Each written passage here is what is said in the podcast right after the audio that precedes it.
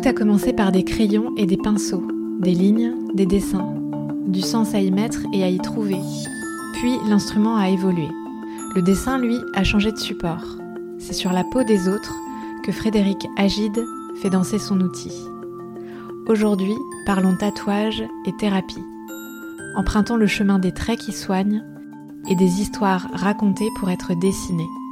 Vous croiserez des images récompenses, une carte de tarot, une certaine idée des conventions, un sommeil apaisé et le temps qui file entre les doigts, le souvenir d'un plot de natation et un grand questionnement de fond.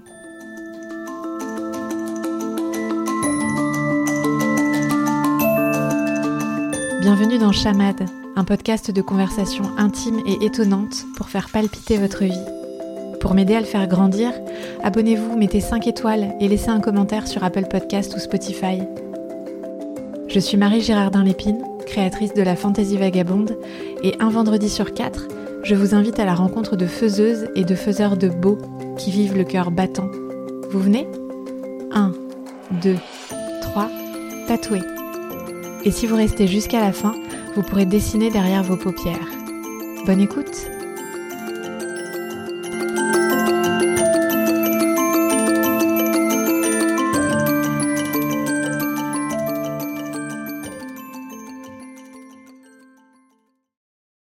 Bonjour Frédéric Agide. Bonjour Marie. Merci euh, ben, d'avoir répondu favorablement à mon invitation. Je suis hyper heureuse de t'accueillir dans Chamad. Et moi très flattée. Eh ben écoute, ça, ça démarre bien alors. pour commencer, je, je, propose toujours à mes invités un jeu pour qu'on les découvre euh, petit à petit. Et je te propose de jouer à, au jeu du j'aime, j'aime pas ou j'adore, je déteste. En fonction de, de, ton degré de mesure. Euh, donc tu peux nous, nous dire des choses que tu aimes ou que tu adores et des choses que tu n'aimes pas ou que tu détestes dans toutes les sphères euh, de ta vie auxquelles tu pourrais penser. D'accord. Euh, ah, je pensais que toi, tu allais me donner des choses et je devais dire j'aime ou j'aime pas. Non. Euh, D'accord. C'est moi qui dois. J'essaye depuis quelque temps de ne plus dire j'aime pas, en fait. Hmm. Et pourquoi? Parce que c'est une forme de pensée qui vise à voir le verre à moitié vide. Et je tente depuis quelque temps euh, d'essayer de le voir toujours à moitié plein et euh, de toujours tirer un bénéfice d'une situation ou d'un euh, de ce que je traverse dans la vie de façon plus globale. Alors, euh, alors c'est difficile de dire j'aime pas. Euh, alors on va commencer par les j'aime. Je peux dire que j'aime euh, être surpris. J'aime le beau, je crois qu'on va y revenir. tu crois bien. j'aime qu'on prenne soin de moi, comme tu le fais là par exemple. j'aime aimer et être aimé. Et ce que je n'aime pas, c'est euh, euh, l'impuissance au sens large. Euh, se sentir impuissance, impuissant pardon, face à certaines situations, ne pas pouvoir intervenir, être spectateur de quelque chose de terrible et ne, mm. et ne pouvoir en être acteur au sens euh, pour dénouer une situation euh, complexe, par exemple, ou, sans qu'elle soit complexe, qu'elle soit euh, pas agréable. Parce que ça m'arrive souvent écouter des trajectoires de vie traumatiques. C'est déjà pas mal. Mm. ça, c'est des choses sur lesquelles je peux, par rapport à ce que je disais en amont, ce sont des choses sur lesquelles moi je peux pas intervenir. Euh, où je peux pas dire, euh, je peux pas avoir le verre à moitié plein, puisque, euh, enfin dans une certaine mesure si, puisque, et c'est ma façon de travailler, c'est de dire il s'est passé ça, mais on, peut regarder l'avenir autrement qu'en, ayant juste ça comme bagage. Mm-hmm. Et globalement, je dirais que je n'aime pas, c'est une banalité affligeante, je n'aime pas l'injustice. banalité, mais ouais, très partagée. voilà. Mm. Ok. Alors, tu as fait une, minuscule incursion dans ce que tu fais, mais pour des gens qui ne sauraient absolument pas qui tu es et ce que tu fais, c'est le moment où tu vas pouvoir euh, révéler un peu plus de choses. Alors, je dis que, je suis, si on veut faire bref, on, peut dire que je suis tatoueur. je suis également dessinateur parce qu'il y a des tatoueurs qui ne sont pas dessinateurs, qui sont de simples exécutants, ce qui, une fois de plus, n'enlève rien à leur talent, puis il y en a qui se fâchent quand je dis ça. Et euh, j'ai une façon de travailler qui est un peu particulière. J'aime bien donner du sens à ce que je fais. Et les personnes qui me passent des commandes de tatouage euh, viennent me voir comme on irait voir un thérapeute en racontant un morceau de leur euh, existence que moi je traduis en dessin qui ensuite est reproduit sur la peau sous forme de tatouage. Alors évidemment, on va y revenir, mais je commence toujours par une question rituelle que tu connais. Qu'est-ce que le beau pour toi, Frédéric C'est ma vie. euh, je n'ai pas dit que c'était moi, hein, ça c'est encore un autre sujet, jamais j'aurais dit ça. Euh, c'est ma vie parce que j'ai... Gainsbourg disait euh, Je suis un esthète et je pense que je partage ça. Ça veut dire que, dans, pour revenir sur les j'aime, j'aime pas, euh, si je suis entouré esthétiquement d'éléments visuels qui me, qui me chagrinent, euh, enfin qui sont pas euh, des, des, références visuelles agréables pour moi et ça peut être la décoration d'un lieu ça peut être les vêtements que porte une personne ça peut être qui passe à la radio, enfin la mm. musique qui passe. Ça peut être, euh, euh, c'est extrêmement euh, varié. ça peut ou me mettre en joie ou me miner. Et vu l'âge que j'ai, maintenant je sais ce qui me met en joie et aussi ce qui me mine. Et en fait, je tente de guider mes pas dans cette dans cette direction. Alors quand j'ai dit ça, j'ai tout dit, j'ai rien dit à la fois. Et euh, sachant que tu allais me poser cette question, puisqu'elle est ritualisée, mhm. euh, je m'étais dit en écoutant un de tes autres épisodes que pour moi, le beau ou la beauté, c'est quand l'émotion qui te submerge est tellement intense, enfin tellement, euh, oui, intense, qu'elle te fige. C'est-à-dire que moi, si j'entends un morceau de musique, si je vois quelque chose, si euh, je lis quelque chose, si euh, c'est souvent euh, ces sens-là, ça peut être ça peut être l'odorat aussi, ça peut se passer au restaurant ou chez soi, dans le meilleur des cas.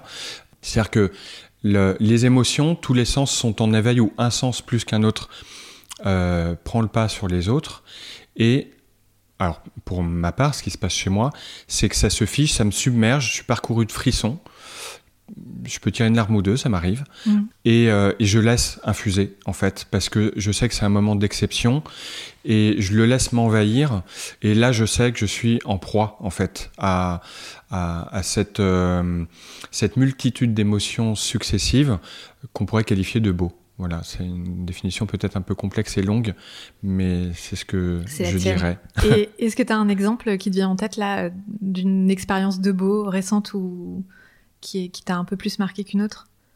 Ça fait un peu. Euh, euh, euh, je ne sais plus comment on dit, mais en écoutant ton podcast, déjà j'aime beaucoup le générique que je trouve très très séduisant et il y a un côté rétrograde. On, je redeviens un enfant. Et peut-être il y a ça aussi dans la définition du beau, c'est redevenir l'enfant qu'on a été, alors soit celui qu'on a été de façon identique dans les émotions, soit ce que l'on aurait peut-être eu envie de vivre au moment où on était enfant, mm. et de se dire, tiens, j'ai beau avoir 47 ans puisque c'est mon âge, et en fait là je retourne dans l'enveloppe corporelle d'un enfant de 6, 7, 8 ans. Ça pourrait être ça. Mm. Et euh, je sais plus quel épisode c'était, en écoutant ce que disait la personne, euh, j'ai vécu ça en me disant, je partage et je suis tellement heureux de me dire qu'un autre, tu vois, j'ai des frissons là, euh, qu'un autre être humain vit ça ou comprend ça, en fait. Ok. Voilà. je serais curieuse de savoir si tu retrouves, tu me diras. Il y en a plusieurs. En réalité, enfin, il y en euh, je te le dirai en off, mais mhm. je crois savoir lequel euh, c'était. Ok. J'ai un suspense pour moi. j'adore poser cette question parce que j'adore les réponses euh, qui, qui m'embarquent à chaque fois. Donc merci pour cette réponse-là. Tu n'as pas toujours été tatoueur? Non. Moi j'aimerais savoir pour qu'on commence à cheminer, si l'intuition a joué un grand rôle dans et ou lequel elle a joué dans, ce basculement que tu as fait à un moment de ta vie professionnelle et où tu t'es dit je vais devenir tatoueur. Est-ce que l'intuition est venue frapper à ta porte ou pas du tout? Alors ça c'est une excellente question parce que euh, l'intuition, je suis en plein dedans là, c'est un, gros travail que je tente de faire, euh, de se laisser guider par son intuition justement, ne pas douter de sa, euh, de sa parole dans une certaine mesure. Et comment ça s'est fait? Alors je vais répondre différemment. J'étais créatif publicitaire, je fais ça pendant quasiment une vingtaine d'années. Et pour plusieurs raisons. Euh, enfant, je voulais être artiste peintre. Euh, je suis devenu créatif publicitaire. Euh, comme chacun sait, dans les agences de publicité, alors c'est peut-être moins vrai maintenant, mais il fut un temps, c'était, on disait que les concepteurs-rédacteurs, ceux qui s'occupaient des mots, étaient des écrivains ratés, et que les directeurs artistiques, ceux qui s'occupaient des images, étaient des, des peintres ratés. Donc moi j'étais dans la catégorie peintre raté, et assumé en plus, puisque c'était un désir euh, lointain, non, assumé. Euh, et, cette vie de, peintre raté m'a lassé au bout d'un temps. Et euh, j'ai décidé, contre vents et marées, de tenter de devenir artiste peintre. Et moi, le moyen d'expression qui me convient le mieux, c'est le dessin, plus que la peinture. Euh, je peignais un peu aussi, mais c'était surtout le dessin qui, m'appelait. Et j'ai commencé à dessiner beaucoup, exposer et tenter de vendre. Mhm. Je vendais peu, et au détour d'une exposition, d'un vernissage, un ami de longue date, avec qui j'avais fait une école de graphisme, qui lui-même était devenu tatoueur, peut-être se reconnaîtra-t-il, enfin il se reconnaîtra forcément s'il écoute, me dit écoute, si tu veux vendre tes dessins, tu fais comme moi, tu fais des tatouages. Alors là, je le regarde comme deux ronds de flanc. euh, moi, j'étais pas tatoué.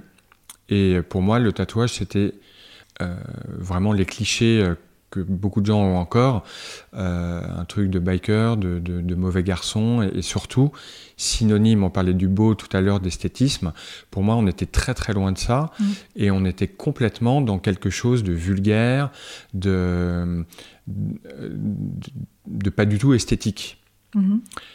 Mais pour autant, je reconnaissais que le travail de cet artiste ami, euh, je le trouvais loin de ces clichés de la vulgarité. Et moi, je connaissais très bien son travail de dessinateur, un peu moins bien son travail de tatoueur, mais c'était le même graphisme. Et le fait de me dire, on peut tatouer avec ses dessins, il y a peut-être une porte en fait. Et donc, ai-je suivi mon instinct ou pas? Le fait est que euh, je me suis engagé seul, euh, pour des raisons qui seraient un peu longues à expliquer là, euh, sur le chemin de l'apprentissage du tatouage. Et bon gré mal gré, j'ai fini par développer un, enfin, adapter mon style graphique de dessin à la technique du tatouage. Ok. Est-ce que ça répond un peu à ta question? Ouais, ouais, complètement, complètement. Et tu disais en préambule tout à l'heure que les gens aujourd'hui viennent te voir comme on irait voir un thérapeute. Et d'ailleurs, tu dis que tu fais du tatouage thérapeutique. C'est sur, je crois que j'ai vu ça sur Instagram ou sur ton site, enfin peu importe. Mhm.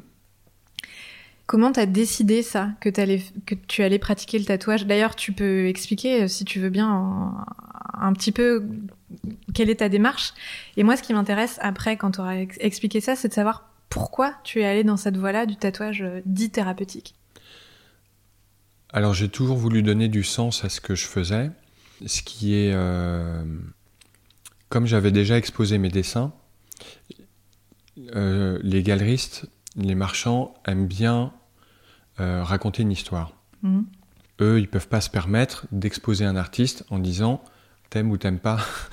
si t'aimes, achète et si t'aimes pas, va-t'en. Mhm. Euh, ils le pensent peut-être, mais en tout cas, c'est pas énoncé de cette façon-là. Euh, je sais que tu as déjà assisté à de nombreuses expositions d'artistes plus ou moins à la renommée plus ou moins importante. Et même quand toi tu visites une exposition, c'est toujours intéressant de se dire ah tiens ben euh, avant il ou elle a fait ça ou son parcours c'est ça et avant de faire des sculptures il faisait de la peinture ou euh, bref. Et moi j'ai eu à travailler sur euh, le sens que je voulais donner à mes dessins. Mes dessins étaient beaucoup portés quand je les exposais sous la seule forme de dessin sur la façon dont les humains subissent euh, le monde qui les entoure sous la façon dont on subit les contraintes de euh, la civilisation, en fait. C'est ce qui fonde une civilisation, finalement. Et euh, en travaillant beaucoup sur justement les émotions, les vécus, et je faisais un travail qui était très expressif, avec des personnages très très expressifs. Et j'ai beaucoup dépeint, entre autres, le milieu du travail dans mes dessins. D'accord. Euh, c'était des dessins pas très joyeux. et euh, euh, ben, j'ai été indépendant, mais j'ai aussi été salarié et, donc j'avais besoin de parler de, ça à travers mes dessins. Et donc j'ai été habitué, en passant par la case exposition, à raconter mes dessins. Et quand j'ai eu mes premières commandes de tatouage, quand on me disait je veux un dragon sur l'épaule, je disais pourquoi? Hmm. Parce que j'aime bien les dragons. Pourquoi? Euh, Parce que quand j'étais enfant, euh, je collectionnais les dragons. Pourquoi? Parce que euh, mon père s'absentait tout le temps et qu'il me manquait et que j'avais besoin probablement d'avoir une, figure, je sais pas, qui représentait la force dans le foyer parce que j'avais trois sœurs et, enfin j'invente là, hein. Euh, pourquoi? Et en fait, en, creusant comme ça, ou en essayant de, tirer le, fil d'une histoire, j'arrivais à avoir quelque chose qui, pour moi, me, me paraissait plus satisfaisant pour euh, construire mon dessin. Mmh. À partir du moment où j'avais le morceau d'histoire, j'avais plus de facilité à construire mon dessin. Après, les gens se livrent de façon plus ou moins euh, aisée. Et il y en a qui se livrent pas du tout d'ailleurs.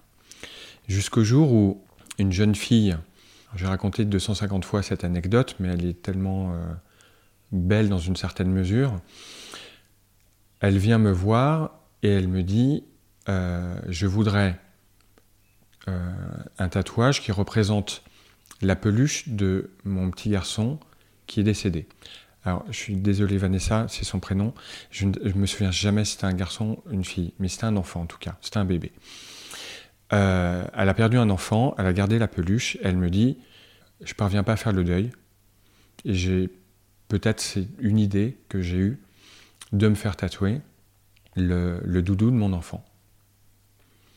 Euh, on travaille sur le dessin, elle vient me voir, et pendant que j'exécute le tatouage, une heure et demie, deux heures d'exécution, plus ou moins. Et comme tu le sais, les langues se délient très souvent à ce moment-là. Mmh. Une forme de confiance s'installe et elle me livre qu'elle est séparée du papa de cet enfant en question depuis un long moment, qu'elle a refait sa vie avec un autre monsieur et qu'avec ce monsieur, impossibilité totale de procréer à nouveau. d'avoir un enfant si on peut parler français. Euh, aucun souci médical euh, apparent, mm. mais ça marche pas. On se sépare, merci, au revoir, très bien, bravo. Elle m'appelle moins d'un mois après. Elle me dit Tu me croiras jamais, je suis tombée enceinte. Donc là, intuition, euh, signaux, on appelle ça comme on veut. Mais en tout cas, je me suis dit Il y a un sujet. Ça veut dire que cette jeune fille qui fait, euh, j'allais dire les formes, c'est moche, qui a la démarche d'introspection, de dire je pose ça là. Et peut-être ça va m'aider à guérir de mm. quelque chose dont je n'arrive pas à me défaire, qui est une douleur intense et euh, immortelle quelque mm. part. Peut-être ça va m'aider à le dépasser pour autre chose. Enfin, je pense pas que ça pensait aller jusque-là, mais juste me dire, je fais un pas vers moi, vers mon histoire, en la gravant à vie sur moi, en l'intégrant en fait. Mm. Petite parenthèse, on dit souvent faire son deuil, comme si c'était quelque chose qu'on pouvait chasser. Et les expériences ont prouvé que c'est quand le deuil est intégré, quand il est assumé, que, entre guillemets, il se fait.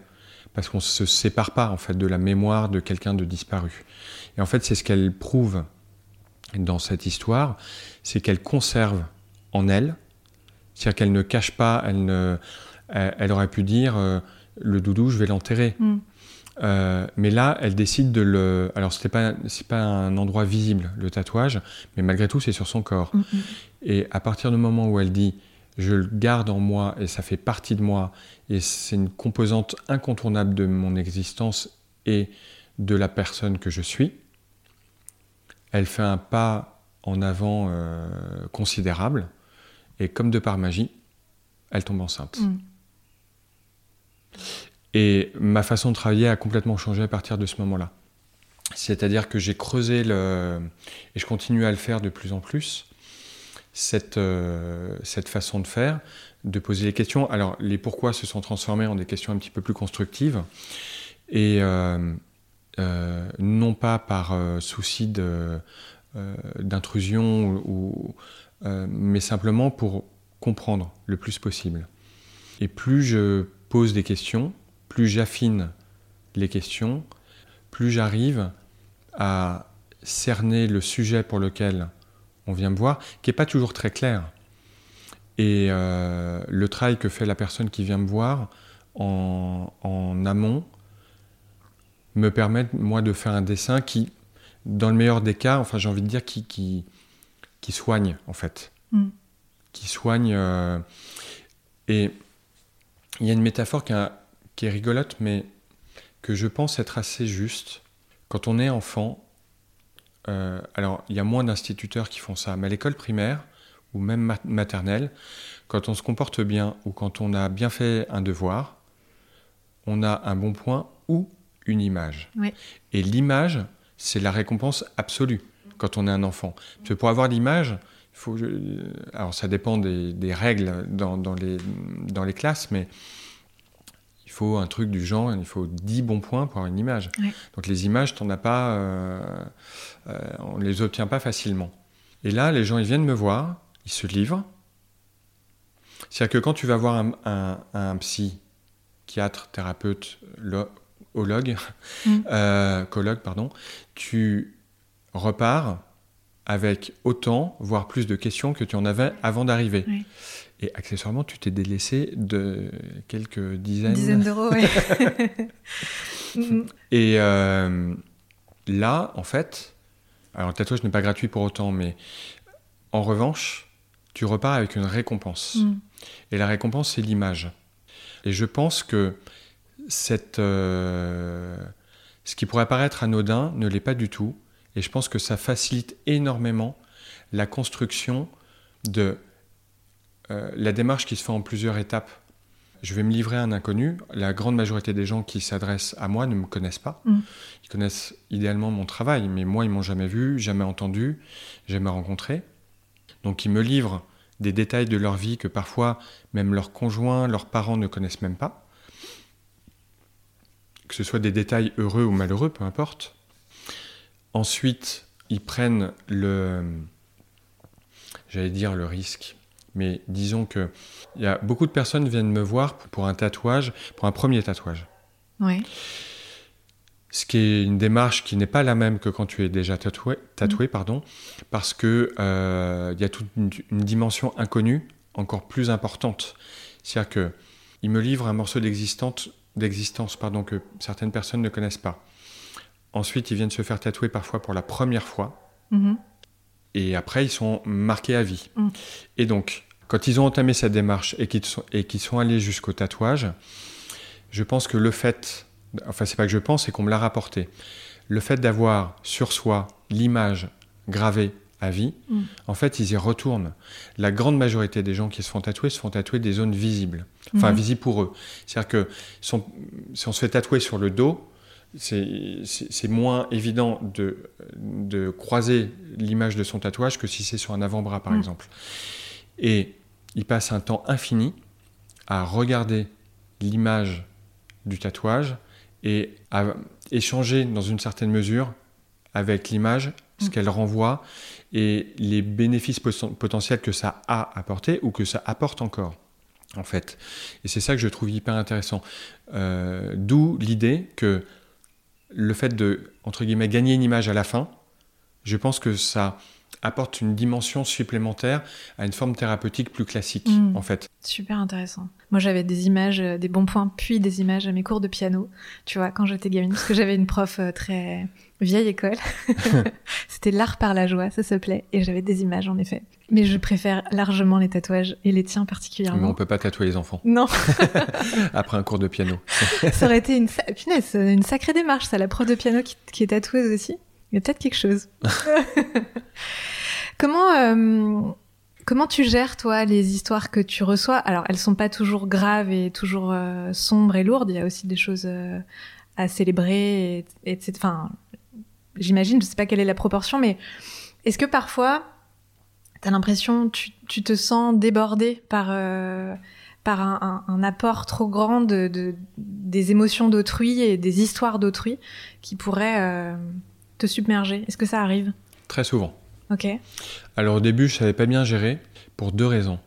La première, c'est que je me disais euh, qui suis-je pour me prétendre euh, thérapeute, même si je, n'ai jamais dit euh, je suis thérapeute et venez me voir et mm. je vais vous soigner. le fait est que je fais ça depuis suffisamment longtemps pour constater qu'à travers ma démarche, il y a un avant et un après. Euh, donc je me prétends toujours pas pour autant thérapeute, mais euh, pour avoir fait une, petite conférence à Marseille avec une thérapeute, on part du principe, euh, quand on suit les enseignements les plus classiques, que c'est celui qui reçoit la parole qui, malgré lui ou malgré elle, prend le rôle du thérapeute. Si je me confie à un barman, à un taxi, mmh. à mon conseiller Pôle emploi ou un thérapeute, c'est celui qui reçoit, qui écoute, en fait. C'est l'oreille qui se tend, qui euh, prend ce rôle, en fait, de façon volontaire ou pas. Mhm. Donc moi, je ne prétends rien d'autre que d'accueillir et de recevoir des histoires pour ensuite les traduire en dessin. Donc, mhm. Donc, j'ai pas une plaque euh, qui dit euh, je suis thérapeute. J'ai même pas de plaque qui dit que je suis tatoueur et pour autant je le suis. Donc ça, c'est ma position à moi sur 100% des histoires. Il arrive de temps en temps, euh, j'ai reçu un mail euh, l'autre jour, euh, et une fille me dit, j'ai perdu ma virginité à 13 ans, j'ai été violée par cinq garçons. moi j'ai une fille qui a 13 ans. Mmh. Donc ça fait pas du tout écho. Mmh, bien sûr. Mmh. Et donc là, en fait, pour revenir à ma définition du beau, là ça se fige, mais pour d'autres raisons. Et en fait, euh, moi, dans ces cas-là, en fait, je fais une pause. Je suis obligé. En fait, en fait, j'accueille et, je vois. En je vois. J'essaie de constater ce que ça fait et, je, reste dans ma position de celui qui reçoit un récit, à qui on raconte une histoire et qui doit la traduire en images. Et en fait, ce qui me sauve dans une certaine mesure, c'est que je me contente pas de ça. C'est-à-dire que le sujet, c'est pas ça. C'est le sujet, c'est que elle a plus 13 ans. Elle a, alors on n'a on pas avancé avec cette personne, euh, donc j'en sais pas plus. Mais le sujet, ça va être de qui elle est aujourd'hui, comment elle s'est construite avec et sans ça, enfin avec ça puisque c'est là, mais mm. et qu'est-ce qui fait qu'aujourd'hui elle vient me voir euh, Parce qu'il n'y a pas que ça. Euh, il y a tout ce qui s'est construit depuis ces 13 ans et comment ensemble on va raconter une autre histoire, en fait. Euh, parce qu'on on peut choisir de se dire, j'ai vécu un événement traumatique à un moment, et euh, ça me laisse, euh, ça me, oui, ça me jusqu'à la fin de mes jours. Mm. Ou tu peux dire, il m'est arrivé ça, et alors apprendre avec beaucoup de, de pincettes, et grâce à ça, grâce à ce que j'ai vécu, ça me permet d'avoir une prise de recul sur mon existence, celle des autres, sur mon rapport à l'humanité, mmh. sur mon rapport à moi, à la féminité, à, que sais-je, euh, pour me construire euh, d'une autre façon. certaines croyances disent que ce qui n'arrive n'arrive jamais par hasard mm. et que euh, l'histoire se répète. C'est Jung qui disait ça. L'histoire se répète jusqu'à ce que tu comprennes le message qu'on est en train de te faire passer. Mm. Je ne mets pas du tout ça en lien euh, avec, un viol collectif, bien entendu, mm. mais même pour des choses beaucoup moins importantes, voire anodines, on, peut tous constater que dans nos vies, l'histoire se répète. Euh, dans nos schémas familiaux, amoureux, mm. amicaux, professionnels.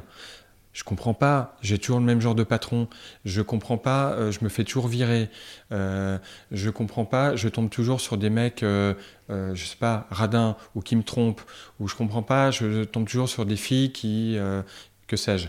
Ça se répète mm. jusqu'à ce que je comprenne le message qu'on me fait passer. Et parfois, pour comprendre le message, il suffit d'un intervenant extérieur, mm. qui peut être un thérapeute, qui peut être quelqu'un qu'on ne choisit pas, et qui à un moment, euh, je reviens à l'histoire de l'image, qui pose une image et qui dit, en fait, voilà, moi ce que je comprends, c'est ça. Est-ce que ça te sert ou est-ce que ça te dessert mm. Moi j'interviens à ce moment-là, en fait. À un moment où quelqu'un me fait une confiance inouïe, qui est celle de la parole libérée, et que je mesure, et dans laquelle, moi, en l'accueillant, la meilleure réponse que je puisse faire, c'est de transmettre ce que moi je reçois avec le plus d'authenticité possible. Et c'est la raison pour laquelle, parfois, je me demande si je suis vraiment un artiste ou pas. Là, je sors complètement de. C'est pas une hmm. question que tu me poses, mais je me la pose. Non, non, mais vas-y. je te partage, en fait. Vas-y, vas-y, ouais. Parce que dans le premier épisode de ton podcast. Avec Elcar. Elle explique très, très bien ça. Cette, euh, cette pulsion de vie, en fait. Donc, ça, moi, je l'ai, il n'y a pas de problème. Après, le rôle de l'artiste, et moi, j'en suis convaincu, c'est de transmettre sa vision du monde.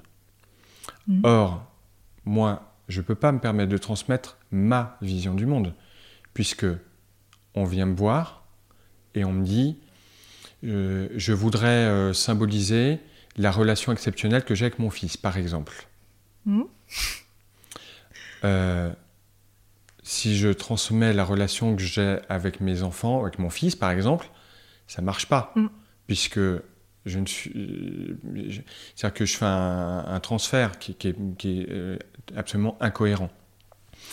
Donc, euh, je suis obligé, non pas de me mettre à la place, mais c'est pour ça que c'est important de recevoir un maximum d'informations pour comprendre de quoi est composée euh, l'existence de la personne qui me confie ça, pour traduire graphiquement avec des éléments de dessin, de quoi pourrait être faite dans une, version euh, que j'essaye de faire la plus joyeuse possible, on va dire, pour qu'elle traduise au mieux ce qu'on m'a confié. Mais en fait, c'est comme si, pour un temps donné, je donnais mes talents de dessin à la personne qui me le demande sans me le demander, pour qu'elle fasse avec ses mots les dessins qu'elle aurait aimé que je lui fasse. Et c'est souvent ce qu'on me dit d'ailleurs. Mm. Je m'attendais pas du tout à ça comme dessin, mm. mais en le voyant, je me dis ça peut être que ça crois que c'est à peu près ce que moi je t'ai dit. Mais en fait, je, reçois beaucoup ce, type de. Alors, pas toujours, mais parfois, ça faut que ça, faut que ça lutte un peu parce mm. que, comme je dis souvent, je comprends vite, mais il faut m'expliquer longtemps. Euh, donc, euh, il faut tâtonner un peu parfois. Mais si je fais ça, est-ce que je suis un artiste ou est-ce que je suis un exécutant? C'est ce que je disais tout à l'heure sur les tatoueurs. Il y en a qui dessinent, et il y en a qui dessinent pas. Mm. Il y en a qui dessinent mais qui sont de mauvais exécutants. Et il y en a qui savent pas dessiner ou dessinent pas bien et qui font que de la reproduction, mais qui sont d'excellents exécutants. Et alors, euh, comment est-ce que tu nourris par ailleurs ce, cette envie? Je sais même pas en fait si c'est un besoin non nourri là par le tatouage de d'être euh, pleinement libre dans ta création. Est-ce que ça, euh, est-ce que cette liberté absolue d'artiste tu la nourris un peu beaucoup euh, tout le temps sur un coin de table quand tu tu vois à côté euh... Je suis pas sûr de comprendre la question. C'est est-ce que je gribouille par ailleurs ou est-ce que je vais chercher de, de l'inspiration Non, c'est, j'aurais pas dit gribouiller, mais c'est le sens de ma question, c'est ça. Est-ce que tu crées pour toi, pour rien, pour, euh, pour laisser libre cours à ton artiste? Peu. Ok. Peu. Je le fais, mais je le fais assez peu. Et d'ailleurs, c'est étonnant comme euh, les dessins que j'exposais sont assez loin. On reconnaît tout de suite le, le, trait de dessin, mais dans leur signification, je pense que si je proposais aux personnes qui me commandent un tatouage que je leur fasse des tatouages de, des dessins que je faisais, que j'exposais avant, je, pense que personne n'en voudrait. Ah, c'est marrant. Ils sont un peu effrayants, euh, ces dessins-là. Hmm. Enfin, ils sont effrayants parce que, euh, euh, pour la raison que j'évoquais tout à l'heure, parce que j'ai voulu traduire. Enfin, c'est du dessin expressionniste, donc, euh, et que je voulais dépeindre certains mal-être, notamment dans, la vie professionnelle. Mm, mm, mm. donc, c'est pas des choses qu'on a forcément envie de se faire tatouer, j'imagine. Oui, je comprends. Et je dessine un petit peu, je tiens un carnet de croquis, mais j'y vais, c'est par phase en fait. Ok. C'est par phase. Donc quand tu dis je sais pas bien si en fait en vrai, je suis artiste. C'est un, c'est un, enfin, c'est une question qui reste juste une question où il y a un, tu vois, cette chatouille ou ça. Alors, moi, je suis convaincu d'être un artiste. En revanche, est-ce que dans cette démarche qui est celle de répondre à une commande et de traduire en dessin, alors j'ai la chance inouïe d'avoir systématiquement ou presque une page blanche. C'est-à-dire qu'on me raconte un morceau d'histoire et on me dit pas je veux un zèbre euh, sur l'épaule gauche on me dit euh, euh, il se passe ça, ou je ressens ça, ou ma vie c'est ça, quartier libre. Mm. En ça, la démarche artistique, elle est totale. Mais je me dis, il y a ce petit filtre de dire. Moi, je me, une fois de plus, je me considère comme étant un artiste parce que la démarche est libre mais est-ce que cette expression artistique, elle, euh, bah, après c'est le, sujet de ma vie, hein. euh, est-ce qu'elle a sa place dans un musée en fait? Enfin, quand je dis dans un musée, c'est pour caricaturer bien entendu. Oui, oui, ouais. Mais est-ce mm. que c'est une démarche qui, euh, qui est légitime d'un point de vue académique? On pourrait le mm. dire comme ça en fait. Et voilà, c'est le grand sujet de ma vie. ça. Je comprends. est-ce que je suis légitime en tant qu'artiste? Ça, ça, m'habite depuis que je suis gamin en fait.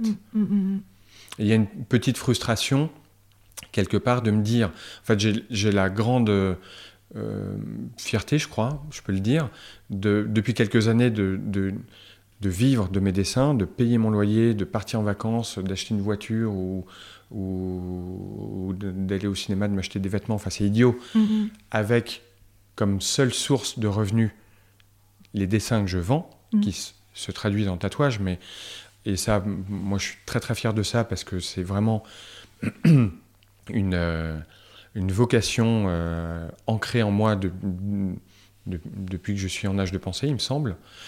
En revanche, euh, j'aurais voulu être un artiste, enfin, j'aurais voulu. Enfin, je me mettais ancré, sans mauvais jeu de mots, mmh. dans l'idée, enfin, la vision du, du peintre torturé, si possible, euh, alcoolique et, euh, sous l'emprise de psychotropes, mm. euh, des toiles gigantesques, se poser des questions dans tous les sens, hors du temps, hors du monde, que son galeriste vient visiter quatre fois par an et qui dit ah c'est génial, on va exposer ça à la tête galerie ou je sais pas où. et voilà, j'ai j'ai cette idée-là, mais qui est un peu une image d'épinal. Euh, que peu d'artistes ont vécu en réalité, hein, mm. et que encore moins vivent euh, aujourd'hui. La vie d'artiste, c'est plus du tout ça, euh, mm. enfin d'artiste contemporain en tout cas. Ouais. Voilà. Mais j'étais parti dans cette idée-là plus jeune, et quelque part, elle m'habite encore. Mm. Parce que pour l'anecdote, et ça, je crois que je l'ai dit à très peu de gens. J'ai jamais dit devant un micro, en tout cas. Parfait. C'est que je me, quand je me suis mis au tatouage, je reviens à l'histoire du copain qui me dit T'as qu'à tatouer. Oui. Et je me dis, en fait, c'est pas complètement débile son truc. Parce que ce que je vais faire, c'est que tout le monde veut un tatouage. C'était il y a une dizaine d'années. Donc, puis ça n'a pas beaucoup changé. Je pense que je suis pas trop débile et je suis pas complètement nul en dessin. Donc, je vais faire des tatouages.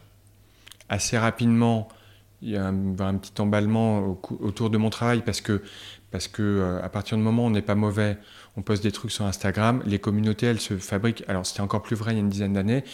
Les communautés, c'était mon cas d'ailleurs. Mm. Les communautés sur les réseaux sociaux, elles se, elles se, fabriquent assez rapidement en fait, parce que c'est très visuel. Mm. et ça se partage facilement. Et je me suis dit, une fois que j'aurais atteint un niveau de notoriété, euh, c'est un peu un, peu beaucoup dire, mais une, certaine forme de, reconnaissance dans ce milieu-là. Euh, j'aurai une communauté qui me suit. Si elle est suffisamment vaste, en fait, je pourrais euh, exposer mm-hmm. à nouveau avec une communauté plus, plus importante. Et peut-être que à ce moment-là, j'aurais plus de succès en galerie. Sauf que je m'étais dit, le passage dans le tatouage, ça va être euh, pas éphémère, mais euh, enfin, ça va être un passage. Je n'avais mm. pas donné de temps. Je sais pas si c'était 5, 10, 15 ans, mais je me suis dit, le temps de fabriquer, en fait, de la visibilité, en fait, plus que de la notoriété. Le temps de fabriquer de la visibilité. Et le jour où je dirais, hé, au fait, tu peux aussi voir mes travaux mais sous la forme papier et des plus grands formats, et ça se passe en galerie, euh, les gens peut-être vont être séduits, peut-être vont venir, et peut-être vont acheter, et je vais pouvoir faire le chemin inverse, abandonner progressivement le tatouage mm. pour euh, retourner dans les galeries et, soyons fous, les musées. Mm. Euh, sauf que ce qui se passe dans le tatouage m'a complètement désarçonné euh, et, aujourd'hui, je suis enfin, complètement envahi par, par ce qui se passe dans le tatouage. Enfin, envahi, c'est pas ça.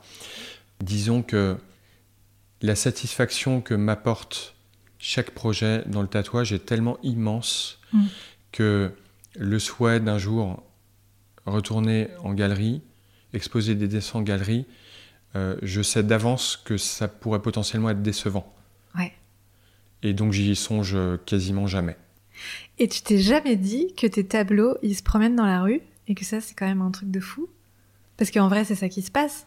Oui, mais ce sont pas des tableaux. Après, c'est toujours le même truc, c'est qu'il ne faut pas perdre de vue que moi, je viens d'un milieu assez bourgeois mmh. et le tatouage, c'est cacaboudin. Ouais. Euh, c'est porter. Moi, je suis le seul de ma famille à porter des tatouages c'est presque légitime parce que je suis tatoueur. Mais en plus, je suis tatoueur. C'est le délire, quoi. Dans une famille où euh, ils sont la moitié, euh, je veux dire, des hommes, des femmes aussi sont énarques plus ou moins. Ou euh, si t'es si pas un grand médecin, un grand avocat ou un grand capitaine d'industrie, t'es rien du tout. Hmm. Donc imagine, bah, moi je suis tatoueur. Hmm. Donc voilà. Et c'est la problématique du, du cliché, en fait, que je trimballe. Ouais. Aussi. Mais ça, c'est, euh, parce que euh, peut-être il faudrait qu'on me fasse un tatouage. oui, c'est ça. bon, moi, je voudrais aussi savoir à quel moment du processus ou de la relation avec euh, ta cliente ou ton client à quel moment tu savoures le plus, à quel moment tu ressens le plus de joie? Un moment précis, tu vois, dans du, du, début de la première communication jusqu'à la fin de la relation? Alors, quand ça arrive, l'acmé, c'est vraiment c'est ce qu'on a vécu nous tout à l'heure. Je revois un tatouage 4-5 mois après, ou un an après, ou deux ans après, et que je me rends compte que la cicatrisation, la 1, 2, 3, la cicatrisation, elle est nickel que le dessin a pas bavé, que ça, que ça fait, que c'est pas boursouflé, que les couleurs quand il y en a sont restées, qu'elles sont intactes, que les traits fins ne se sont pas rejoints. Et en fait, et j'ai beaucoup de chance, ça arrive de plus en plus souvent. Et ça veut dire deux choses. Ça veut dire que moi j'ai bien travaillé en amont au moment de mmh. l'exécution. Et ça veut dire que la personne a respecté mes consignes de, de soins euh, post-tatouage pour avoir une belle cicatrisation. Et pour moi, c'est une collaboration qui est hyper réussie. Et je reste persuadé que quand ça cicatrise bien, quand ça fait un, entre guillemets, beau tatouage, mm. ça veut dire que ce qu'il y a en plus dans le processus, comme tu dis, Euh, Gainsbourg disait il lui fallu que le processus se suce. Euh, mais il y en a qui le sucent pas. Enfin, soit ils, sont, ils ne mesurent pas ce que ça peut représenter pour eux, ce que ça peut leur apporter, soit ils le négligent parce que euh, ils sont dans une dimension qui est juste esthétique. Mm-hmm. Mais heureusement, j'en ai de moins en moins des gens comme ça. Je dénigre pas. Hein, quasiment tous les autres tatoueurs travaillent comme ça et c'est très bien. Moi, je suis couvert de tatouages qui sont faits comme ça. Hein. Et euh, je pense que quand tout est intégré, ben, en fait, c'est pour moi, c'est la même satisfaction que quand la fille, elle me dit, je suis tombée enceinte. Hmm. C'est qu'on a bien travaillé, en fait. On sait, j'ai compris, elle a compris, on s'est entendu. On a parlé le même langage, elle avec des mots, moi avec des, avec une image. Et euh, et euh, pour moi, c'est ça. Le, la, plus grande satisfaction, c'est ça. Alors malheureusement, je ne peux pas revoir tous les tatouages. Je demande une photo, mais par exemple, la photo que tu m'avais envoyée toi mm. euh, ne reflétait pas aussi bien. Enfin, euh, après, c'est toujours un peu compliqué de prendre une photo de soi-même sur des endroits du corps. Sur l'avant-bras, bah, voilà. je, bon, je te raconte pas comment je l'ai fait, mais c'était un peu. C'est pas toujours évident. Les mm-hmm. conditions d'éclairage sont pas toujours idéales. Et quand il n'y a pas ça, c'est quand la personne, euh, quand le tatouage est terminé, je crois. Parce que là, il y a un petit. C'est un peu idiot, mais comme comparaison, et je voudrais qu'il n'y ait surtout pas de mauvaise interprétation. Euh, quand tu rencontres quelqu'un, et les jeunes maintenant ils disent un crush. ouais.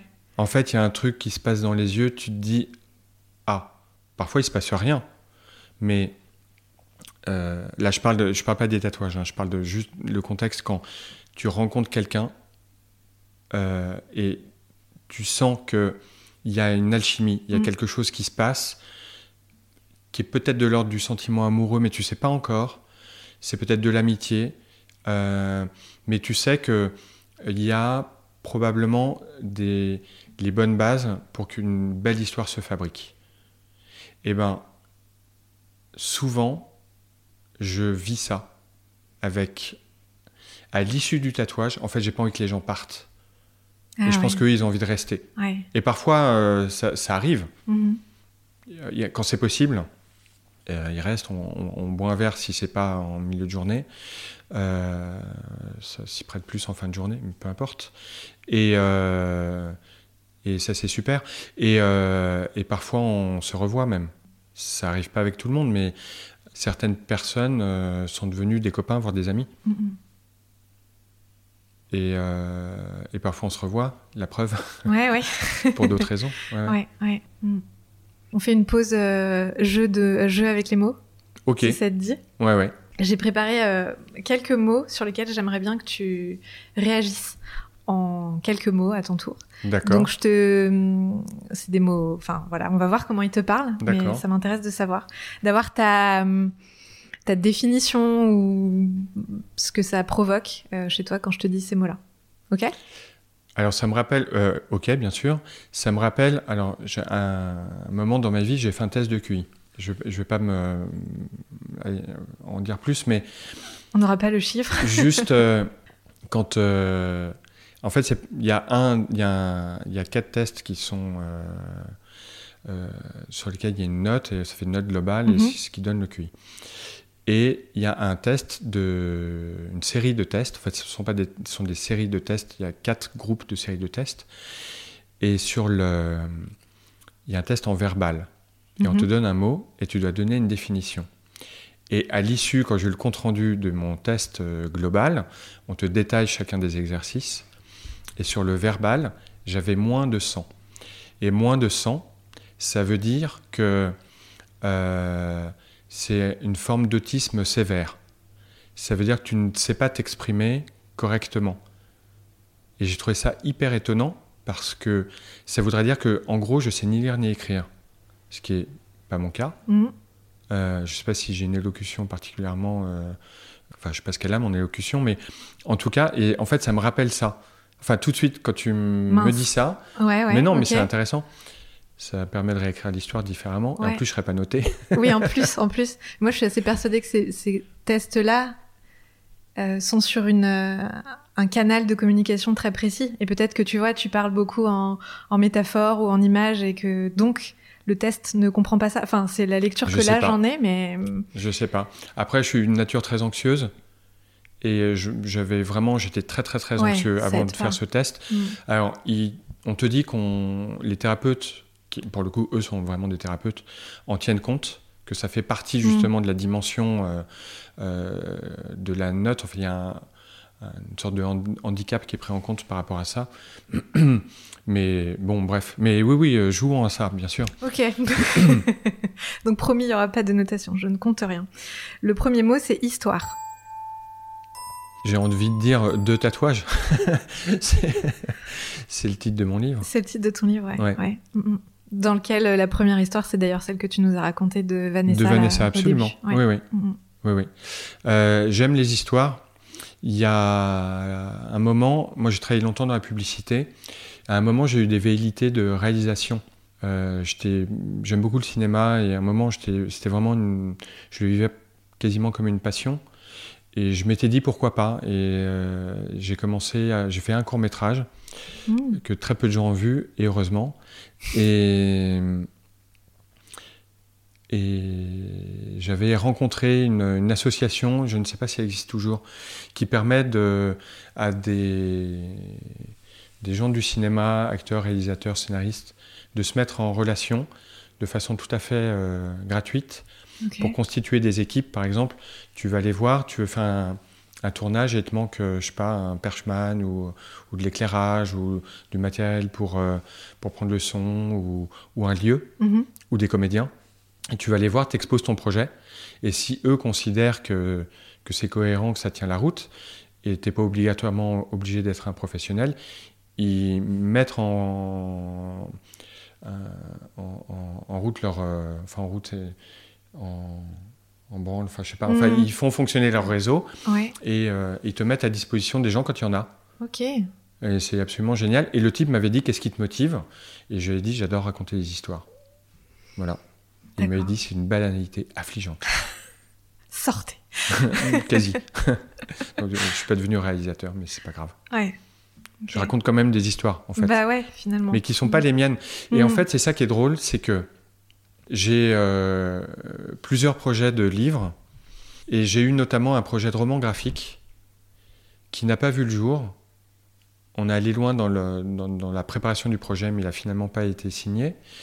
Et et c'est une histoire que j'ai racontée moi.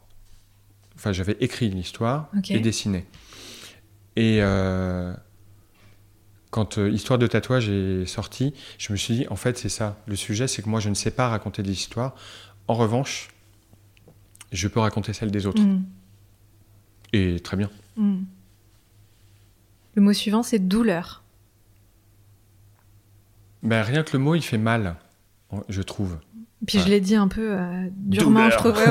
Euh, chez moi, ça fait mal. Enfin, ça, ça pèse, quoi. C'est. Euh, alors, peut-être si tu poses cette question, c'est que effectivement, il y a un vrai sujet avec le tatouage. Et comme moi, je tatoue beaucoup de personnes pour qui c'est un premier tatouage, mhm. c'est une dimension qui est totalement inconnue. À la grande question, puisque tout le monde se la pose quand on n'est pas encore tatoué, à quoi ressemble la douleur du tatouage? La réponse est, tu verras bien, elle est horrible cette réponse, mais euh, elle est pour toi, pour moi, pour le voisin, la voisine, à chaque fois différente.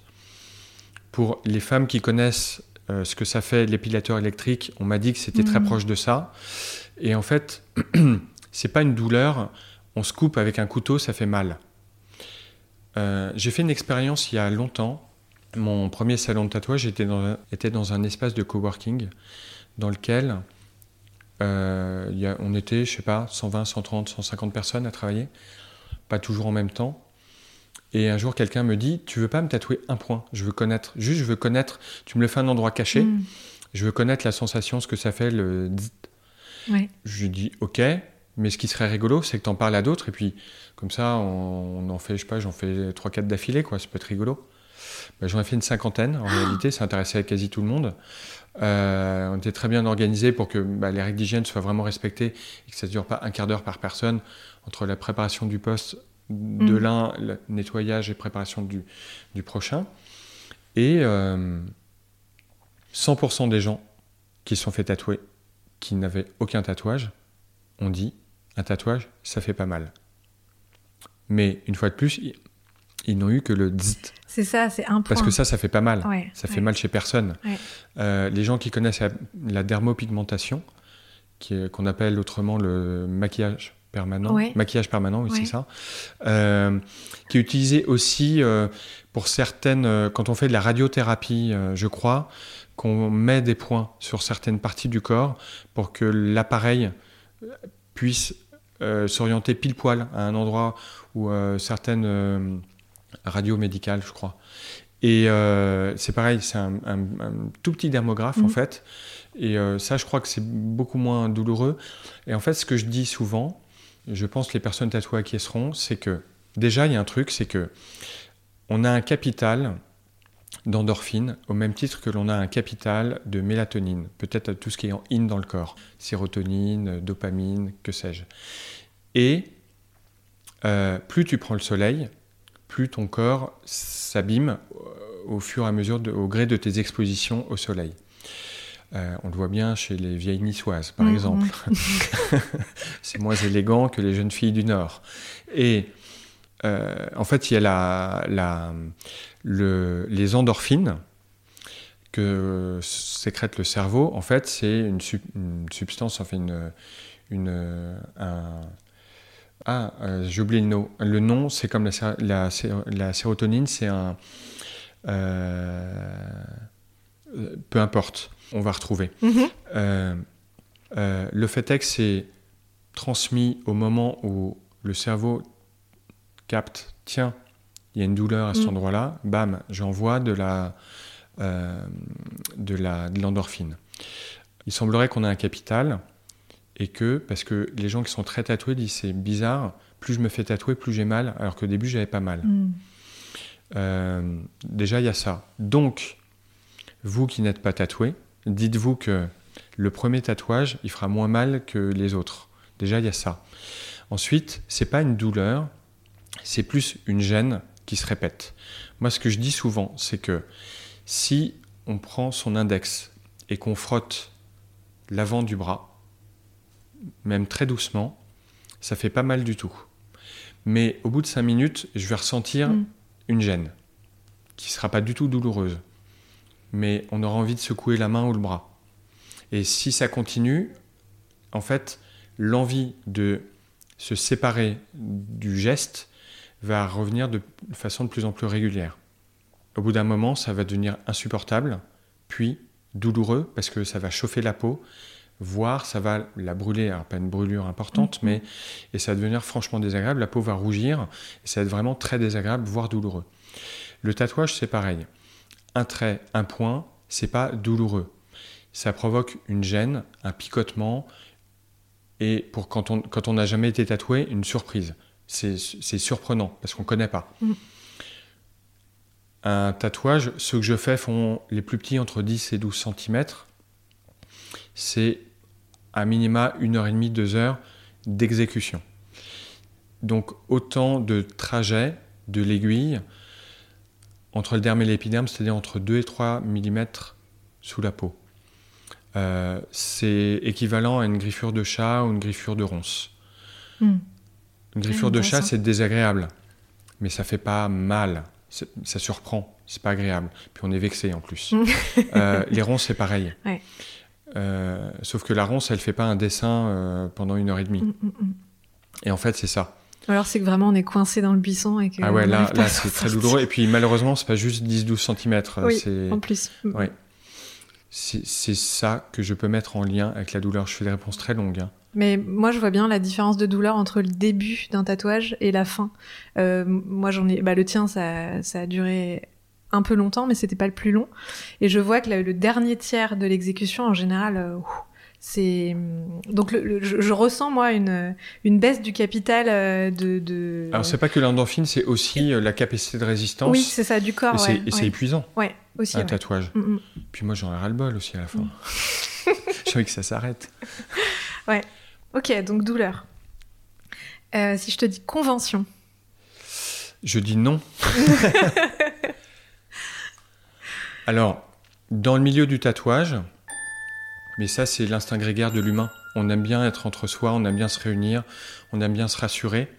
Et euh, le tatoueur, dans son cliché le plus parfait, il est... Euh, je veux dire un truc pas sympa, il fait peur. Parce mm. que... Alors jusqu'à il y a peu, c'est moins vrai maintenant. Puis maintenant, il y, a, des filles parfois très jolies en plus. Enfin, quand je dis jolies, élégantes, présentables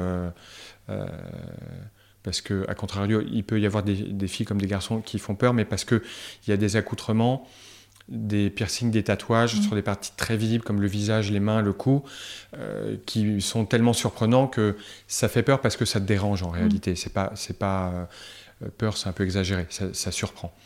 Il y a euh, de plus en plus de tatoueurs, de tatoueuses qui ont, comme moi, des têtes de, de gendres idéaux.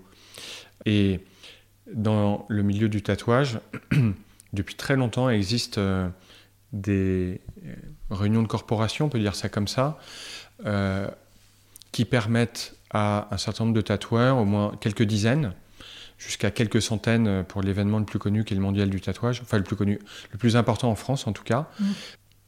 Qui très modestement s'appelle le mondial du tatouage mm. d'ailleurs. et ces événements permettent à des tatoueurs de se réunir en endroit donné sur peu de temps, quelques jours, et permettre aux personnes résidentes de là où se trouvent les conventions de pouvoir rencontrer et se faire tatouer par des artistes qui euh, habitent, enfin qui exercent très loin. Euh, enfin pas dans leur ville en tout cas, et très loin en France, voire à l'étranger. Donc l'idée est hyper intéressante, très séduisante. En revanche, euh, euh, moi je ne participe pas à ce type d'événement pour une raison évidente, c'est que ma démarche, elle, elle vise à accompagner les personnes qui viennent me voir, qui me confient des moments très précis de leur existence avec beaucoup de confiance et ça installe entre nous très vite une grande complicité, voire intimité. Hmm. Et si je leur dis, OK, ton tatouage, on va le faire à la Convention de La Rochelle euh, mi-juillet, il y aura 145 euh, tatoueurs, 1200 euh, visiteurs, de la musique tonitruante dans les oreilles, et tu vas tatouer, pardon, tu seras tatoué la personne à côté, à ta droite, elle sera à 25 cm et à ta gauche à 30 cm. à tes pieds, il y aura un chien un enfant qui queen, euh, un reste de sandwich de la veille et euh, une bière ouverte, et, mais tu n'es pas obligé de mettre ton masque. Mm. Je caricature, bien entendu, mais tous ceux qui ont assisté au moins une fois dans leur vie à une convention, ne serait-ce qu'en tant que visiteur, ont forcément souri, parce que c'est vrai. J'ai souri. Euh, voilà. Et je retape un peu dessus parce que c'est comme ça. Le mondial du tatouage n'échappe pas du tout à la règle. Hmm. Voilà. Hmm. Euh, même s'il est organisé par le meilleur tatoueur de la Terre, puisque c'est le mondial. Bref. Et euh, j'aurais l'impression, voilà, j'aurais l'impression en fait de, euh, de manquer à mon engagement de départ si je tatoue les gens qui me font confiance hmm. dans un lieu qui correspond pas moi à ma façon de faire. Une fois de plus, je dénigre pas, je trouve ça génial que des gens puissent aller à la rencontre d'artistes qui sinon ne seraient pas accessibles. Mm, mm. Tout le monde ne peut pas se payer un billet de train ou d'avion pour aller à la rencontre, plus un hôtel, un Airbnb, s'absenter quelques jours, poser des jours de congé. C'est-à-dire que le tatouage à 300, 500 euros, bout à bout, il revient à 1000, 1200 euros. Mm, Alors que s'il vient chez toi, enfin dans ta ville, euh, c'est génial. L'idée est super. Mais moi, je me sens pas concerné par cette, euh, cette façon de pratiquer. Ok. Qu'est-ce que tu ressens dans les 2-3 secondes qui précèdent la première fois où tu poses l'aiguille euh, sur la peau de quelqu'un que tu vas tatouer là, dans les secondes qui suivent? Est-ce que tu peux euh, identifier ce que c'est l'émotion que tu ressens, le truc qui te traverse à ce moment-là C'est de l'excitation. Ok. J'ai fait beaucoup de, j'ai fait beaucoup de sport. J'ai fait de la compétition de natation quand j'étais gamin, et ça me rappelle en fait alors maintenant, le bruit, c'est un bip En fait, il y a ah une sorte de rituel quand tu montes sur le plot. Ouais. En fait, c'est en trois temps. C'est comme pour les sprinteurs euh, en course à pied. De mémoire, il y a longtemps que je n'ai pas fait ça. Nageur à vos marques, prêt. Tu t'installes sur le plot, puis tout est ritualisé. Il faut pas que tu mhm. te mettes à un endroit ou un autre, sinon tu es disqualifié. Et ensuite, tu te mets en position. Euh, d'ailleurs, elle a changé cette position, elle n'est plus la même. Et après, il y a le coup de sifflet et tu pars. Et en fait, juste avant de poser mon aiguille, c'est comme quand j'étais sur le plot. Je suis hyper excité. Mais si on enlève toute la dimension de compétition qui est liée à, tout ce que ça représente, il n'y a pas de compétition dans le tatouage, mais l'excitation de, de, me jeter à l'eau, mmh. sans mauvaise métaphore, c'est ça en fait. Je sais que je vais faire un truc hyper excitant que j'adore, et ça, ça démarre, c'est maintenant. Comme quand l'écran, la, la, lumière s'éteint, que le film va commencer. C'est ça en fait. Sauf que là, tu es acteur, t'es pas le spectateur dans la salle. Oui. Alors les tout premiers tatouages, là, c'était angoisse totale, mhm. euh, et je tremblais carrément. Je peux le dire maintenant. je tremblais littéralement. C'était gênant. Ouais, je comprends. Et maintenant, c'est de l'excitation parce que je vais faire ce que j'aime le plus au monde, dessiner. Mhm. Et en plus, c'est le dessin est validé, donc je sais qu'il plaît. Quand je dessine sur le papier, c'est différent parce que je ne sais pas si ça va plaire. Et pour le coup, quand je transmets le dessin, si je devais le faire à la main, je suis sûr que ma main, elle tremblerait mm. parce que j'aurais peur que ça plaise pas. Quel rapport tu entretiens avec le temps? C'est compliqué mon rapport au temps. Je cours après, tout le temps. Les gens qui me connaissent savent que ils me disent tu travailles tout le temps. Moi j'ai l'impression de ne pas travailler assez et de ne pas avoir de temps pour travailler. Le fait est que pour moi, la frontière, il n'y a pas de frontière entre tout ce qui se passe dans ma vie et le travail. En fait, j'ai tellement attendu de pouvoir vivre ce que je vis là, ce que je disais tout à l'heure, pouvoir assumer tout ce que je dois assumer financièrement dans ma vie mm. par euh, le fruit de mon travail, donc la vente de mes dessins. J'ai tellement attendu ça, j'ai tellement cru longtemps que ça n'était pas possible, que ça n'était pas pour moi en fait, que pour moi, il n'y a pas de. C'est pas une contrainte. C'est pas du travail. Mm. En plus, j'ai deux enfants qui ont 8 et 13 ans. Et euh, on aime beaucoup euh, dessiner tous ensemble. Ah, génial. Donc moi, je travaille, mais eux, ils s'amusent. Mais en vrai, je travaille pas, je m'amuse, puisque mm. il y a une contrainte, mais c'est de l'amusement quand même. Et j'ai l'impression de courir après le temps parce que déjà, euh, je m'y suis mis tardivement à ce métier que j'adore et j'ai l'impression, de... en fait, j'ai l'impression de devoir rattraper du temps perdu. Mm. Chaque mois, je me déplace dans une ville de province dans laquelle je passe entre 5 jours et 10 jours. Et autour de moi, souvent, on me dit alors, euh, qu'est-ce que tu as fait ou qu'est-ce que tu vas faire? Qu'est-ce que tu vas visiter? C'est comment? Alors, c'est comment Marseille? C'est comment Rennes? C'est comment Nantes? Et je dis en fait, je ne sais pas. Je, en fait, je ne visite pas parce que je, déjà je suis pas en vacances et je suis pas là pour ça en fait. Mm. Je viens pas pour moi, je vais pour les autres en fait. Je me mets à disposition des autres. Je fais, c'est l'idée en fait pour rebondir sur l'histoire de la convention. C'est-à-dire que je fais des micro conventions, c'est-à-dire que je fais des conventions avec que moi, euh, hyper prétentieux. Euh, c'est-à-dire que je vais à Nantes, Bordeaux, Marseille, enfin chaque mois ça change, euh, parce que je vois bien que c'est plus simple pour plein de gens. Moi j'adore le faire parce que parce que j'aime aller à la rencontre euh, de gens que sinon je ne verrais pas.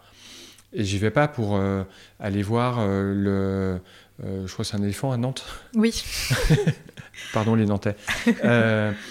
c'est pas ça le sujet. Mm-hmm. Le sujet, c'est trouver un lieu d'accueil qui soit convivial, chaleureux, idéalement un peu atypique, comme ici par mm-hmm. exemple, où je puisse recevoir, que les gens se sentent bien et qui se sentent accompagnés jusqu'au bout, en fait. C'est ça qui compte. Et ce qui est hyper agréable, quand je fais ça, je suis moins préoccupé par le temps parce que déjà, je n'ai pas, je, n'ai pas la charge de mes enfants à ce moment-là, puisque mhm. à part de rares exceptions, en général, ils ne sont pas avec moi. Et là, en fait, euh, je peux me lever très tôt, me coucher très tard en faisant que du travail, entre guillemets, enfin du dessin. Donc, mhm. Et c'est ce que je préfère faire, plus ou moins. Donc, euh, donc c'est génial. Ouais, j'allais dire, en fait, on n'a pas l'impression que tu cours après le temps. En tout cas, dans moi, dans ma posture de cliente euh, à tatouer, puis tatouer, tu le tu prends du temps, contrairement à plein d'autres tatoueuses ou tatoueurs que j'ai rencontrés où c'est c'est quasiment à la chaîne. Là, il y, a un vrai temps long et un temps de qualité que tu que tu cadres et que tu protèges avec chacun de chacune de tes clientes et chacun de tes clients. Oui, c'est pour ça que c'est important de les recevoir dans, dans un contexte qui soit cohérent avec la démarche de départ. Oui, oui, bien sûr. Mais euh, je, réfléchis de temps en temps à d'autres façons de faire. Et euh, parfois, je me dis, ce que j'aimerais, si ça se concrétise, ce serait génial, c'est d'habiter dans un endroit où, parce que j'aime beaucoup me déplacer aussi, c'est d'avoir à chaque fois un lieu de travail qui soit aussi un lieu de vie. Alors, c'est souvent ce qui se passe quand, quand je me déplace euh, en province, mais de pouvoir accorder plus de temps, en fait, à la personne qui vient me voir et de tout faire en une fois. Ça veut dire, ce serait par exemple une journée entière. La personne vient le matin, on travaille sur le dessin, et l'après-midi, on exécute le tatouage. J'ai vécu ça il n'y a pas longtemps, il y a quelques jours. J'ai fait un dessin qui était particulier parce que il fallait, c'était un train qui devait slalomer entre des tatouages existants sur un bras. Le dessin en tant que tel n'était pas complexe, mais son positionnement l'était, et donc il a fallu faire vraiment du sur-mesure. Chaque partie du dessin, bon, c'est tombé bien, c'était des wagons, donc il fallait hmm. raccrocher les wagons pour que ça circule correctement entre chaque partie du bras. Et euh, ce garçon euh, super génial, il est venu le matin euh, assez tôt. On a travaillé sur le dessin, qui était validé sous la forme de croquis déjà. Et on a passé la matinée à dessiner. On a déjeuné ensemble. Après, on a exécuté le tatouage. Et le soir, on a bu un verre. Et c'était, euh, moi, j'ai adoré mm-hmm. ce moment-là. Je, ça ne veut pas dire que les autres moments euh, sont moins bien. Mais si je pouvais accorder autant de temps à chaque fois, euh, j'aimerais beaucoup. Hmm. Voilà. Après, il faut voir, peut-être ça finira par se passer comme ça. Mais peut-être qu'il faut aussi, en une seule journée, arriver à accueillir la parole de l'autre, la digérer, faire un dessin et le transformer en tatouage. Ça fait peut-être beaucoup en une, seule journée. C'est ce que la question que j'allais te poser. Est-ce que donc passons une semaine ensemble. Ouais. et ça vous coûtera 12 000 euros. c'est un concept. voilà. Ouais. Donc j'ai un concept génial, mais j'ai pas de clients. si tu veux bien, on va passer au rituel de fin. Oui. En deux parties. La première partie, c'est une question. D'après toi, quel est le bénéfice majeur que tu tires à t'être euh, écouté pour vivre euh, la vie que tu as choisi de vivre aujourd'hui? Eh ben, je dors mieux. Euh, il fut un temps quand je travaillais dans la publicité, alors j'ai eu mon agence aussi. C'est important, ah je le précise parce que c'est pas pour dire ouais j'étais patron, c'est parce que j'avais fait un choix difficile. J'ai décidé de ne plus être créatif. On peut être patron d'agence et créatif, mmh. et j'avais fait le choix difficile de dire je peux pas être au four et au moulin. Donc je suis euh, dirigeant d'agence et je délègue la création à d'autres créatifs. Donc j'étais, je passais ma vie à faire du reporting et j'étais dans des tableurs Excel, un truc que j'adore, mais c'était un mm. cauchemar pour moi en réalité. Alors j'avais des revenus qui étaient nettement plus importants, enfin autrement plus importants que ceux que j'ai aujourd'hui. Euh, mais qu'est-ce que j'étais malheureux? Et ça se répercutait sur tout le reste de mon existence en fait. Et les gens qui me connaissent d'avant le, disent aussi. Et même ma posture n'était pas la même, et, concrètement, je dormais moins bien, euh, et, et, tout ça va loin. Enfin, j'avais mal au dos, j'avais des problèmes de peau, et, mm. euh, et, maintenant ça va. Mais il n'y a rien de plus enrichissant, je crois, que de... En fait, je me sens utile. C'est plus que le dessin. C'est que euh, je me sens utile. Euh, un jour, j'avais discuté avec un. J'étais très copain quand mon agence, les locaux étaient pas très loin d'un resto. Alors j'arrivais très tôt le matin dans les locaux et je croisais très souvent le chef d'un resto, euh, un bistrot à côté, et, où j'allais déjeuner très souvent. Et je m'entendais bien avec le chef et souvent le matin, mes locaux étaient en rez-de-chaussée Et lui, il se mettait dehors et moi dedans, et je lui offrais un café. Et on papotait comme ça. Et il me dit, moi, je vais, je vais partir en retraite bientôt. Et il me disait, mais moi, j'ai dû faire à manger pour, je euh, je sais pas, 10 000 personnes ou 5 000 mm. personnes. Ou... Et puis il part, et moi, je referme la fenêtre. Et je me dis, mais en fait, moi, je sers à rien. Ce que je fais ne sert à rien. Je veux dire, que j'existe ou que je n'existe pas, aucune différence. C'est ce qu'on appelle maintenant les bullshit jobs. Mm. C'est euh, alors que aujourd'hui, en me levant le matin et en me couchant le soir, c'est très prétentieux de dire que je sers à quelque chose, mais j'ai la sensation d'être utile. Mm. Les gens me remercient. J'ai travaillé presque 20 ans dans la publicité, personne ne m'a jamais remercié, et probablement qu'en retour, moi je n'ai jamais remercié personne mm. aussi. Et moi, je reçois des merci. Enfin, la gratitude, c'est le plus beau cadeau qu'on puisse recevoir. C'est tout le temps, tout le temps, tout le temps. Et, du coup, moi, j'en fais aussi des merci. Mm. Enfin, j'en formule.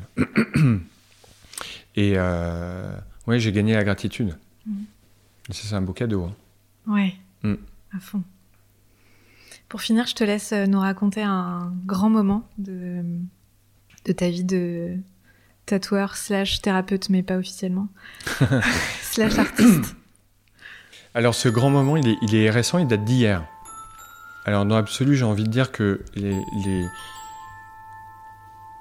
la très grande majorité des tatouages que je fais sont pour moi des grands moments, enfin sont des moments toujours très émouvants pour moi. Et celui d'hier, alors c'est peut-être parce que c'est le dernier, mais il est intéressant euh, et vous allez comprendre pourquoi c'est que, alors déjà, j'ai tatoué un garçon. Euh, les garçons, ça doit représenter, alors je ne suis plus dans les chiffres, mais euh, je ne sais pas, entre 5 et 10% de ma clientèle. C'est vraiment très très peu. Là, j'ai tatoué 10 personnes. Bah, là, du coup, ça fait 20% J'ai tatoué deux garçons. C'est à peu près ça ce ratio. Parfois, je me déplace, enfin, quand je me déplace, à Rennes, typiquement, j'ai fait 12 tatouages, 12 femmes. Euh, et donc, c'était un garçon. Et donc, moi, je suis toujours content quand c'est un garçon parce que euh, je suis content de voir qu'il y a aussi des garçons qui ont cette démarche introspective. Et en apparence, le sujet était, je dis toujours, votre histoire n'est pas banale, mais la façon dont il s'est livré, le sujet n'était pas banal bien entendu, mais la façon de m'en parler était vraiment réservée. Voilà. Il m'a annoncé certaines choses dans les grandes lignes sans rentrer dans les détails. Mais moi, je n'ai pas besoin de détails. J'ai besoin d'avoir une perception globale de l'histoire et que la personne me livre suffisamment de choses. Alors, comme j'ai déjà été confronté à ça, il y a un truc que je fais qui est récent. C'est que j'envoie un questionnaire précis. C'est une sorte de. Euh, je crois qu'on appelle ça un portrait chinois si tu étais un arbre, si tu étais. Euh, et en fait, il y a une dizaine de questions et ça me permet de. Euh, alors, c'est plus d'un point de vue graphique. Euh, parce que si, tu étais un lieu, si tu étais, c'est plus facile pour moi de me projeter. Parfois, je me dis tiens, en fait, il ou elle aime bien, je sais pas, la lune. Tac, je vais caler une lune. Alors, j'essaie de lui mettre un peu plus de sens hein, quand même. Et donc, j'avais quand même cette base pour travailler. Et son tatouage n'est pas anodin puisqu'il prend la totalité de l'intérieur de l'avant-bras. Donc c'est pas ridicule. Comme euh, ça veut dire que le type a des choses à dire ou plutôt à se dire, à se raconter. Il prend de la place pour le dire. C'est un endroit sur le corps qui est visible. Donc ça veut dire qu'il est OK pour l'annoncer au reste du monde. Et globalement, il est beaucoup question de montagne. C'est un type qui adore la montagne, entre autres choses. Et donc, le dessin est composé essentiellement. Alors, ça se passe à la montagne. Et le dessin, en fait, il est lui. Alors, c'est une fausse perspective. On imagine qu'on est dans le ciel et qu'on voit, dans un ciel étoilé avec beaucoup de planètes, dont la planète Uranus très présente, un très beau ciel étoilé avec vraiment qui brille de mille feux. La Voie lactée, elle est intacte, très identifiable. On pourrait, enfin, on, pourrait, oui, on pourrait complètement compter chaque étoile, identifier chaque constellation. Et on le voit, lui, les bras en croix, sur des skis, en train de regarder le ciel. Et euh, béat d'admiration et un sourire euh, euh, qui va d'une oreille à l'autre. Donc euh, jouissance totale pour lui, il est là où il doit être. Et il est en haut d'une montagne enneigée, et autour de lui, que des montagnes enneigées et un lac, et quelques arbres enneigés. Donc il est au ski, mais il n'y a aucune autre présence humaine que lui. Pas de traces de ski, pas de plot, pas de fanion, pas de téléphérique, rien. La nature, lui, la voie lactée. Donc il arrive, très sympa. On, sympathise, enfin, on poursuit la sympathisation rapidement. Et il me dit le tatouage, ce qui est rare, je le veux dans le bon sens pour moi. Ça veut dire que pour les autres, il est dans l'autre sens. Alors, ok, je place le transfert et je commence à travailler sur son dessin. Ça veut dire que moi, je tatoue à l'envers. Et je lui dis, tiens, c'est marrant, est-ce que tu connais un peu le tarot? Non, pas du tout. C'est marrant, ça me fait penser à la carte du pendu. Parce que pour ceux qui ne savent pas, c'est facile à comprendre, dans la carte du pendu euh, du tarot de Marseille, le pendu, c'est un personnage qui est pendu par un pied et qui est donc la tête en bas. Et lui, il connaît pas du tout le tarot. Il se dit ah, le pendu, euh, euh, qu'est-ce que c'est Enfin, mauvais présage, tu vois. Alors, je lui explique avec mes mots, mais moi, je suis pas hyper fortiche pour expliquer le tarot et je le ferai pas là. Donc je vous invite, si vous écoutez, à regarder. Mais euh, de toute façon, aucune carte du tarot n'annonce une mauvaise nouvelle. Et la carte du tarot, en gros, elle invite à regarder le monde à l'envers. En gros, c'est de la prise de recul pour mieux comprendre, pour là où on a l'impression d'être dans une impasse, se rendre compte qu'en fait on n'est pas, pas forcément dans une impasse et qu'on peut retourner le monde pour le voir différemment. Et ben, en fait, c'est on regarde plus le verre à moitié vide, mais on le voit à moitié plein. Mais je vous invite à regarder quand même la signification d'un vrai tarologue qui le dit beaucoup mieux que moi. Et donc lui, qu'est-ce qu'il fait? Il prend son téléphone et il demande à Google euh, c'est quoi la, signification de la carte de tarot? Le mec, les larmes aux yeux, me dit putain, mais euh, non, il dit pas putain, pardon. Il dit oh, mais enfin, j'en suis là dans ma vie aujourd'hui, quoi. Je suis complètement là. Euh, l'histoire ne s'arrête pas là. Et je continue l'exécution de mon tatouage. Donc le bonhomme, la tête en bas, la voie lactée. Donc je commence à nourrir de petits points de tailles différentes, noirs, le dessin par le bas. C'est-à-dire que lui, la voie lactée est au niveau du poignet et le bas de la montagne, qui est blanche, est au niveau du pli du coude. Donc moi, je remonte progressivement mon dessin je nourris. Donc le bas du dessin sur le poignet, c'est très noir. C'est rempli d'étoiles. Enfin, c'est très chargé et c'est plutôt noir. La montagne sur laquelle il est posé avec ses skis, elle fait un V, puisqu'il est au sommet. Enfin, tel que moi je regarde, ça fait un V. C'est enneigé, donc c'est blanc. Enfin, c'est vide. Enfin, c'est blanc. C'est sa peau. C'est vide. Lui, au sommet.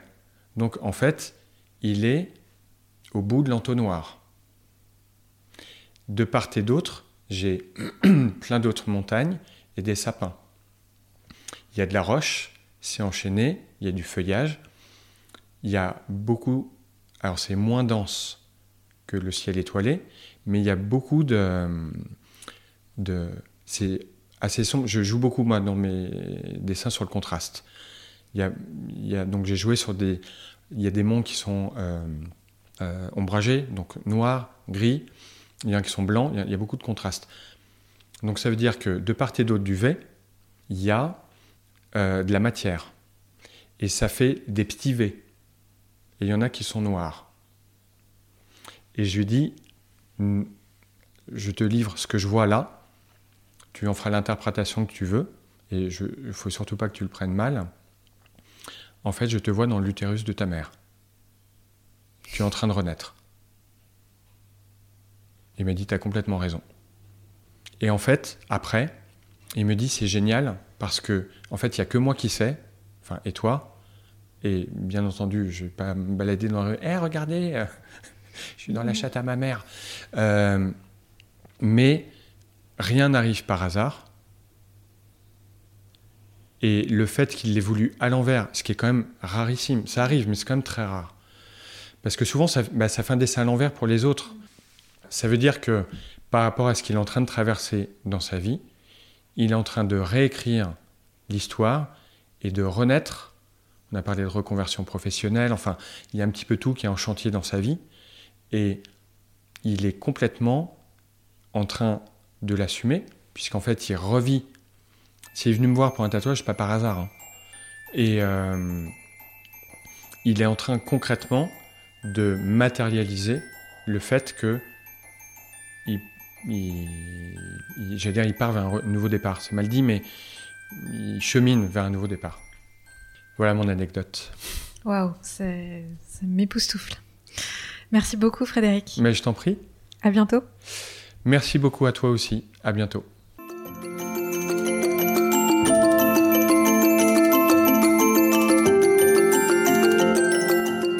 Vous venez d'écouter le douzième épisode de Chamade, l'espace dédié à la passion qui rend les gens vivants et au beau qui rend le monde vibrant.